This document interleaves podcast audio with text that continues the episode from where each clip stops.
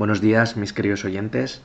Eh, hoy voy a hablaros de un tema que, bueno, pues seguramente afecta a gran parte de la audiencia, sobre todo a los que están entre 25 y, y 30 y pocos, que es la, llamada crisis de los 30, ¿no? Eh, ¿En qué consiste? Bueno, yo os voy a dar mi opinión al respecto de, cómo yo lo veo y a mí cómo, cómo, me dio en su día. A mí me dio como a los 20, 27, 28 puede ser y os voy a decir cómo me afectó a mí, las cosas que me afectaron y, y hablándolo con otras personas, pues cosas también que les, les pasa a otras personas y cómo poner, pues no sé, ciertas soluciones o, sí, ciertas maneras de solucionar un poco esta crisis o esta ansiedad, ¿vale? Eh, lo primero, ¿qué es la crisis de los 30 o, o, mm,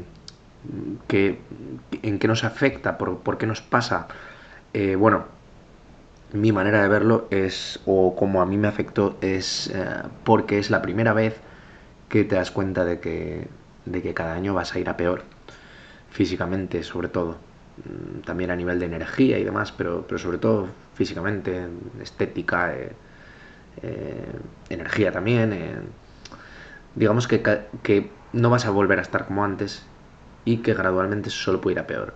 O sea, el ver esa realidad eh, impacta mucho, porque es la primera vez que en, tu vida que, te das cuenta de que, la vida tiene, tiene límite, ¿no? Porque cuando, cuando tienes 20, 18 estás como una burbuja de, bueno, soy súper joven, aquí los años son como gominolas, puedo hacer lo que quiera con ellos. Y pues eso, luego cumples 27, 28, empiezas a darte cuenta de ciertas verdades, empiezas a, a verte alguna arruga, a verte alguna cana, y entonces dices tú, ¿qué está pasando aquí? Y, hay que entender que la vejez, ¿vale? Eh, y aunque eres muy joven, con 28 años, puedes tener signos de, envejecimiento, como puede ser mm, las canas o puede ser ciertas arrugas o, te ves algo peor físicamente. Eh, nos sienta tan mal, nos asusta tanto porque es un recordatorio de muerte. Es decir, eh, es un recordatorio de que, caducamos, de que, de que vamos descomponiéndonos, ¿no? Entonces por eso no nos gusta, porque y cada año que, estés peor es como diciendo, joder, cada vez me voy convirtiendo más rápido en lo que voy a ser, que no deja de ser un, cadáver, ¿no? Perdonar si, si, suena muy crudo, pero es, que es lo que es, y es importante poner los puntos sobre las IES y darnos cuenta de estos pensamientos, porque a veces el no reconocerlos, el obviarlos, el decir no sé por qué me pasa, a mí no me pasa nada, no soluciona absolutamente nada. Y aquí estamos para, tratar de solucionar las cosas. Entonces es, fundamental primero hablar del problema, ¿no? Hay mucha gente que, sufre entre los, eso, 25, 30 y pocos, porque empieza a darse cuenta de que envejece. Y esto pues genera una frustración grande porque pues múltiples motivos, a cada uno le puede dar por algo, porque estéticamente nos vemos peores y es frustrante porque no puedes hacer casi nada, puedes hacer tus cositas, pero es algo que está fuera de tu control y estamos acostumbrados a controlar y entonces pues nos frustra esa situación. Te puede crear angustia porque pues eso te das cuenta de que morirás algún día, que a mí me pasó por ahí, porque dije, morir algún día, veía un, un viejo por la calle y decía, pues este pensaría como yo, que no iba con él la cosa, y llega el día en que tú eres él, ¿no? Este tipo de pensamientos a mí me generaba muchísima ansiedad. Y, pero bueno, a otra gente le puede dar eh, por la nostalgia, decir, joder, estaba mucho mejor antes, ahora tengo más responsabilidades, lo echo de menos, ¿no? No querer seguir dando pasos hacia adelante. A la gente le puede pesar mm, las decisiones, decir, he tomado ciertas decisiones y es una etapa en la vida en la que parece que empiezan a ser ya fijas, ¿no? Porque de, chaval, pues, pues está todo por, por, hacer y puedes, puedes ir por un lado, puedes ir por el otro, pero ya cuando has mm, ciertas decisiones como los estudios que has hecho o el trabajo al que te has dedicado los últimos, me lo invento, seis años, pues te empiezan ya a marcarte bastante el camino y empiezas a verte, a ver cierta rigidez, empiezas a, tener una sensación de ahogo, de falta de libertad, que, que pues es normal que, genere cierta ansiedad. Eh, a gente le puede pasar que le genera ansiedad por tener mucha certidumbre, de decir, pues es una etapa de la vida en la que tengo mi pareja estable, me voy a comprar un piso, eh, sigo en la misma ciudad desde hace muchos años y entonces hay gente que le puede generar ansiedad porque dice, joder, esto ya, ya está, o sea, ya tengo mi vida planificada y va a ser todo igual el resto de mi vida. Entonces es lo mismo, es como una falta de libertad, de decir, parece que me controla la vida y no yo a ella, ¿no? Porque el día que quiera cambiar, los cambios van a ser muy caros, va a ser muy caro cambiar. Entonces me, me siento, pues eso, como, como con falta de libertad, ¿no? Esto es una sensación muy típica que pasa muchas parejas cuando llegan a un cierto nivel del compromiso, que pues que uno de los dos no se atreve, lo que sea, y es precisamente por eso, porque da vértigo el, el que luego se te limite la libertad, ¿no? Y luego también está el otro extremo de, gente que tenga mucha incertidumbre, de gente pues que no, que no tiene pareja, o gente que no, que no tiene un trabajo estable, o gente que no... Es el extremo opuesto, es gente que su futuro puede ser cualquier cosa, ¿no? Y hay gente que esto lo puede llevar bien, pero hay gente que lo puede llevar mal, porque por su personalidad pues necesita tener cierta seguridad, cierto control, y no, no la tiene. Y como no la tiene, pues, pues le genera ansiedad, le generan miedos, empieza a imaginar posibles futuros, de verse abandonado en el futuro, de verse, pues eso, solo, que nadie te quiere. Todas estas cosas no me las estoy inventando, son, son yo no tiré por ese lado, a mí me generaba más ansiedad casi el, conocer mi futuro, pero pues hablando con gente que tenía el problema puesto, el de mucha incertidumbre, me decían que tenían miedo a ese tipo de cosas, a verse pues que inservibles o, que no falta de, de, cariño, de amor, que también son, son cosas esenciales, porque yo, yo, soy partidario de que, de que no necesitas una, una, pareja en sí para ser feliz, ¿vale? Tú puedes ser feliz eh, estando solo y puedes ser un infeliz teniendo pareja. Pero sí que es cierto que, que bueno, que todos aquellos que quieran eh, pues, formar una familia y tener hijos, que no deja de ser algo bastante pues natural, ¿no? La reproducción está, está en nuestras funciones vitales y, es normal que, que mucha gente eh, lo quiera, pues está bastante ligado a, ciertos pasos previos. Es decir, pues si yo quiero tener una familia, pues lo normal es que tenga que, tener una pareja, tenga que tener pues cierta estabilidad profesional, etcétera. Entonces a mucha gente le genera ansiedad porque dice, joder, esta necesidad vital que yo tengo em, está muy difícil porque tengo que tener una serie de, pasos. Los años pasan y, no, consigo tenerlos, tener lo previo en orden, ¿no? Y pues entonces también genera ansiedad esto. Em, entonces, bueno, después de, soltaros todo esto, que parece muy, muy desesperante, ¿no? Parece que, pues que, no tuviera solución, pues bueno, os animo que, solución tiene, tiene casi todo en, esta vida y, esto también. Yo os voy a decir pues las cosas que a mí me sirvieron y cosas que creo que, podrían ser útiles para, solucionar esto. Eh, por ejemplo, a mí eh, en el tema físico, me, costó, yo cada, cada vez me veía más viejo y joder, me, generaba ansiedad porque decía, es que hay gente más joven, yo parece que, que, envejezco antes o no sé qué, yo empiezo a tener muchas canas, pasé por una fase hasta de teñírmelas, luego dije, mira, no me las tiño, me da exactamente igual, y os voy a decir eh, los trucos que yo usaba mentales, ¿vale? Eh, al final hay que intentar pensar, pensar y desgranar cómo funciona nuestra mente, ¿vale? Como hablamos en otros episodios, todo sufrimiento se genera por un deseo que es un deseo a tener una realidad diferente a la que tengo. Entonces yo estaba sufriendo. Lo primero, ¿por qué sufro? Pues sufro porque veo que envejezco, los años pasan, tengo miedo de que esto se acabe y, pues me gusta mucho, me lo paso muy bien, no quiero que esto se acabe. Entonces, ¿qué deseo tengo yo? Pues tengo el deseo de, de quedarme donde estoy, de que los años no pasen, de seguir igual de joven, ¿no? Eh, vale, más o menos ya vas tirando de, qué, te genera a ti eh, la frustración, la ansiedad, que es el deseo de algo que es inevitable, que es el deseo de no seguir cumpliendo años, el deseo de no envejecer, el deseo, etcétera, ¿no? Vale, ¿cómo puedo trabajar en eso? Mira, yo no puedo parar el tiempo, ¿no? Pero sí que puedo desapegarme de ciertos deseos o de ciertas ideas, ¿no? Eh, por ejemplo, en el tema del físico, eh, si tú estás muy apegado a tu físico, es decir, eres muy presumido, estás todo el día mirando qué guapo soy, te estás comparando todo el día con otras personas, eh, vas a sufrir bastante más que otros con el tema del paso de los años porque te vas a ver eh, vas a ver que estás perdiendo eso que quieres y encima es inevitable, ¿no?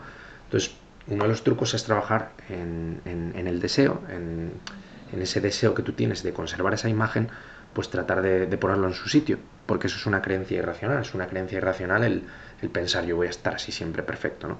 Pues hay que trabajar en eso. ¿Cómo? Pues con ciertas ideas del tipo, bueno, eh, quizá yo lo que tengo es que verme bien para la edad que tengo. Es decir, no puedo pretender estar como con 22 y tengo 32. Pues sí que puedo cuidarme y estar bien para tener 32, ¿no? Entonces, meter algunas eh, ideas, eh, unas creencias un poco más razonables, un poco más lógicas. Porque al final, como hablamos en muchos otros episodios, nos genera mucha ansiedad a veces cuando tenemos una idea radical, como si fuera una verdad, ¿no? Del tipo, pues por ejemplo, es que si me veo un poco viejo tal, pues la gente no me va a querer o, la gente me va a mirar o no sé, esas exageraciones que hacemos cuando, cuando con cosas relacionadas con, con nosotros mismos o con nuestro ego, ¿no? Entonces, eh, pues hay que desapegarse un poco del físico, metiendo pues ideas un poco equidistantes, ¿no? Del tipo, pues, mm, mm, tengo que trabajar para, para verme bien dentro de lo razonable, es normal envejecer, no tiene nada de malo envejecer, hay que verle lo positivo a envejecer, es decir, pues es más fácil que yo mm, aprenda más cosas, que sea más, más sabio, ¿no? O que, o que pues mm, haya vivido más y tenga ya más, más experiencias, que hay gente que no puede llegar a vivirlas, hay gente que es un privilegio envejecer en el fondo que no tiene todo el mundo, entonces intentar verlo un poco de, de esa manera, ¿vale? Em, entonces, en el tema del desapego al físico, yo, yo lo hacía de esa forma, ¿no? Intentar, pues, en un momento dado, cuando veía que me, que me venía una idea de que estaba relacionada con, con, mi ego físico, de decir, joder, hoy me veo muy guapo y tal, pues ahí lo frenaba y decía, bueno, hoy estoy guapo, mañana a ver cómo estoy. Voy, a valorar que hoy me veo bien, ¿vale? Mañana Dios dirá. Y ese tipo de, trabajo y de pensamiento es continuo, porque tiene que ser continuo, eh, aceptar la derrota, que es una derrota, el, el, el, que no vamos a estar toda la vida como queremos. Entonces el decir un día, mira, ya está, o sea, estoy peor, pero me da igual, voy a, voy a tratar de cuidarme, ¿vale? Y ya está, y no le voy a dar más vueltas.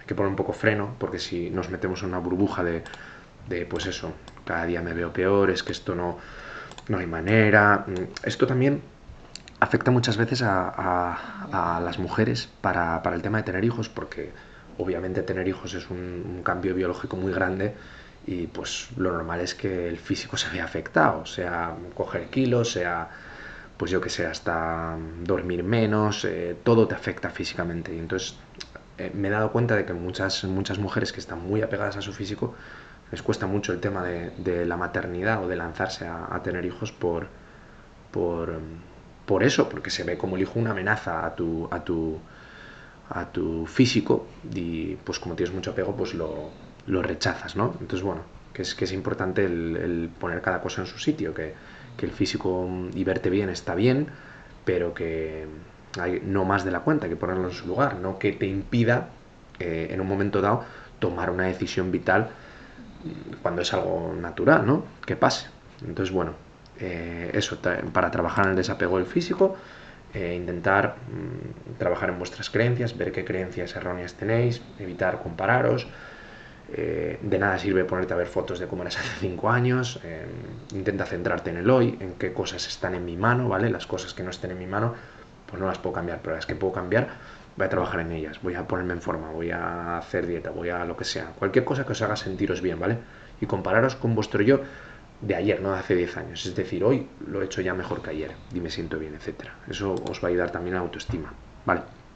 Luego, eh, la gente que sufre por, por el tema de, de las decisiones eh, en estas edades, de por ejemplo, pues mm, he tomado ciertas decisiones en mi trabajo, mmm, quiero cambiar, en mi pareja quiero cambiar.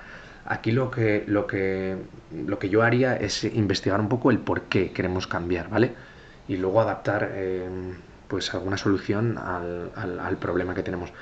Eh, ¿Por qué digo lo de investigar? Porque hay veces que queremos cambios y no, sabemos ni por qué y luego nos arrepentimos del cambio. Entonces es fundamental ver por qué queremos el cambio. No es lo mismo un cambio que está muy justificado, que es pues porque estemos, sintamos que estamos desaprovechando nuestra vida, estamos sufriendo, no estamos a gusto, de un cambio de pues quiero cambiar por porque comparativamente me veo peor que el resto que está cambiando y yo no, porque pues eh, me aburro, porque ese, tipo de de deseos para cambio, en mi opinión, no son muy saludables porque, pues por ejemplo, quiero cambiar de trabajo porque parezco poca cosa y he estudiado, entonces mi familia, que va a pensar? Necesito tal. Ahí lo que estás pensando es en, en, la imagen que proyectas al resto, estás dando demasiado valor a lo que piensa el resto de ti estás adaptando tu vida de forma mm, consecuente, ¿no? Entonces mm, no, lo veo, no lo veo muy sano porque pues al final muchas veces eso es exagerado, el resto de la gente ni le importa o no le, da, no le da mucho valor a lo que tú estás haciendo aunque tú lo creas y, porque eres tú la, persona que debe, que debe disfrutar su vida. Entonces intenta aislarte un poco de, lo que quiera la gente y, piensa que quieres tú. ¿Vale? Esto es muy difícil, pero por eso hay que hacer el autoconocimiento, conocernos más, ir viendo que, cuáles son nuestros, nuestras metas en la vida. ¿Qué es lo que más queremos en la vida? Pues yo lo que más quiero es ser una buena persona, ¿vale? O yo lo que más quiero es montar mi propia empresa o, tener una familia, por ejemplo. Entonces, en base a eso, teniendo claro un poco lo que queremos, tenemos que ir viendo en esta fase de nuestra vida en qué punto estamos y si estamos caminando hacia eso o estamos hacia la otra dirección o si tenemos que hacer cambios y luego tomamos decisiones en base a eso. Es decir, por ejemplo, un amigo mío que, que hacía eh, Edu, Edu, Riera, un amigo mío, que le mando un saludo desde aquí, que hacía mm, charlas eh, TEDx de estas. Eh, en una decía, mm, hay que intentar planificar el futuro en base a lo que queremos. Es decir, y ponía el ejemplo, no podemos ser, querer ser, pues trabajar en banca de inversión, que es un trabajo pues, muy esclavista, y querer luego llevar una vida tranquila con nuestra familia y tener tiempo para nuestros hijos. Va a ser incompatible, ¿no? Entonces, fundamental el tratar de pensar qué es lo que queremos y luego adaptar con las cartas que tenemos nuestra, nuestro modo de vida a ello, ¿vale? Es decir, por ejemplo, yo tengo claro que quiero tener una familia, ¿vale? Aún no la tengo, pues bueno, mi, mujer cree que todavía no es el momento, que hay que esperar un poco más y demás. Eh, yo espero pacientemente, pero sí que voy pensando en, pues oye, en el trabajo que tengo, es compatible o no es compatible. Mm, eh, no meterme en, cosas o en, decisiones que luego vayan a entorpecer eh, el tipo de vida que yo quiero llevar, ¿me entiendes? Entonces, bueno, todo este tipo de cosas es importantes, ¿vale? Es decir, si os está pesando las decisiones que habéis tomado, pues tratar de conoceros mejor a vosotros mismos, haceros preguntas, ver lo que realmente queréis y luego estudiar y decir, oye, ¿esta situación en la que estoy ahora es compatible con lo que yo quiero? No. ¿Qué tengo que hacer? Pues tengo que cambiar de trabajo. ¿Cómo cambio de trabajo? Pues tengo que, que formarme quizá, pues formaros. O sea, trabajar para cambiar a dónde queréis ir, ¿vale? No tengáis miedo al cambio porque si el cambio está justificado por, por algo vital, porque tenéis que cambiar, porque vuestro cuerpo, vuestro alma, o sea, lo más profundo de vosotros os lo pide, eso no, no, va a salir mal nunca, porque ya el solo lanzaros al cambio eh, va, va, a sentaros muy bien. Que luego pueden salir las cosas bien o mal, pero por lo menos estáis siendo valientes y dueños de vuestra vida, no estáis siendo esclavos de, de vuestros miedos y, viviendo una vida miserable, ¿vale? Todo esto con cabeza, ¿no? Tampoco es hacer un cambio de la noche a la mañana, porque sí, hay que meditar las cosas, hay que, hay que tratar de, pensar en plan A, en plan B, planificarlo un poco, un poco para que salga bien, ¿no?